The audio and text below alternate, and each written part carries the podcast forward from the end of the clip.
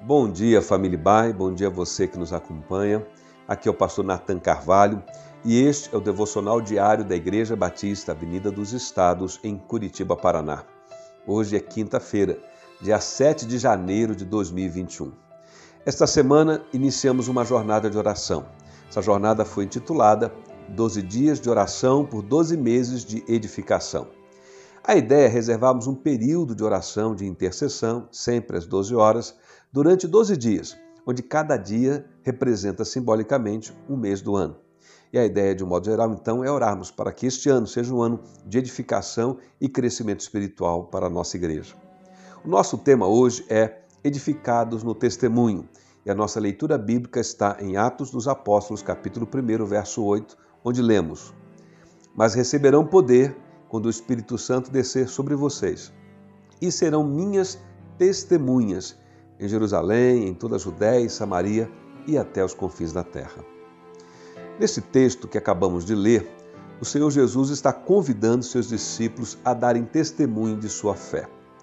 Mas o que significa exatamente ser uma testemunha?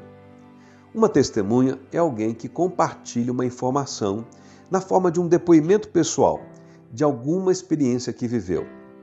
No caso daqueles que creem em Jesus como Filho de Deus e que confessaram a Ele como Salvador e Senhor da sua vida, ser uma testemunha é dar um depoimento pessoal de sua experiência de fé. É falar de forma natural, sem especulação nem invenção, daquilo que tem vivido e daquilo que tem experimentado em sua vida através de sua fé em Jesus Cristo. Para algumas pessoas, aquelas que são mais tímidas, há uma grande dificuldade com essa ordem de Jesus. Em geral, as pessoas mais tímidas lutam com receios de serem rejeitadas ou ainda de serem questionadas em sua fé. Mas aqui está duas coisas que são muito importantes e que nós precisamos reconhecer e nos lembrarmos delas em nossa tarefa de sermos testemunhas de Jesus. A primeira é que precisamos entender que ser uma testemunha não é o mesmo que ser um pregador como temos, por exemplo, nos cultos da igreja. Testemunhar da fé não requer que você tenha formação teológica ou tenha que estar com uma Bíblia na mão e tenha que ler um texto bíblico e depois explicar esse texto como forma de argumentar com a pessoa. Nada disso de fato é necessário. Ser uma testemunha de Jesus é simplesmente falar da sua experiência de fé com Ele. Você não tem que entrar em discussões, por exemplo, sobre esta ou aquela igreja, qual que é melhor, ou sobre este ou aquele pastor famoso das mídias que disse tal coisa. A testemunho da fé é falar simplesmente do que você tem vivido e experimentado em sua jornada espiritual. É falar de como Deus tem sustentado você, por exemplo, no seu ânimo, na sua esperança, mesmo em tempos difíceis. É compartilhar com naturalidade a sua confiança no cuidado, na provisão de Deus, no amor de Deus por você e por todas as pessoas. Isso é ser uma testemunha de Jesus.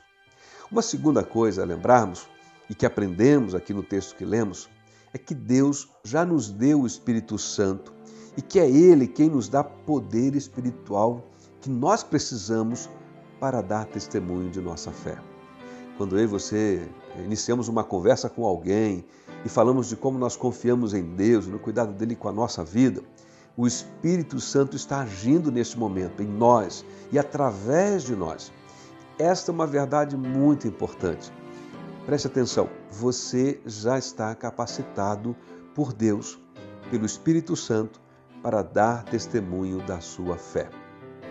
Algum treinamento pode ajudar a você escolher melhor as palavras, a ter uma abordagem um pouco mais sensível diante daquela pessoa com quem você conversa, mas você já tem poder espiritual mediante a ação do Espírito Santo de Deus em sua vida.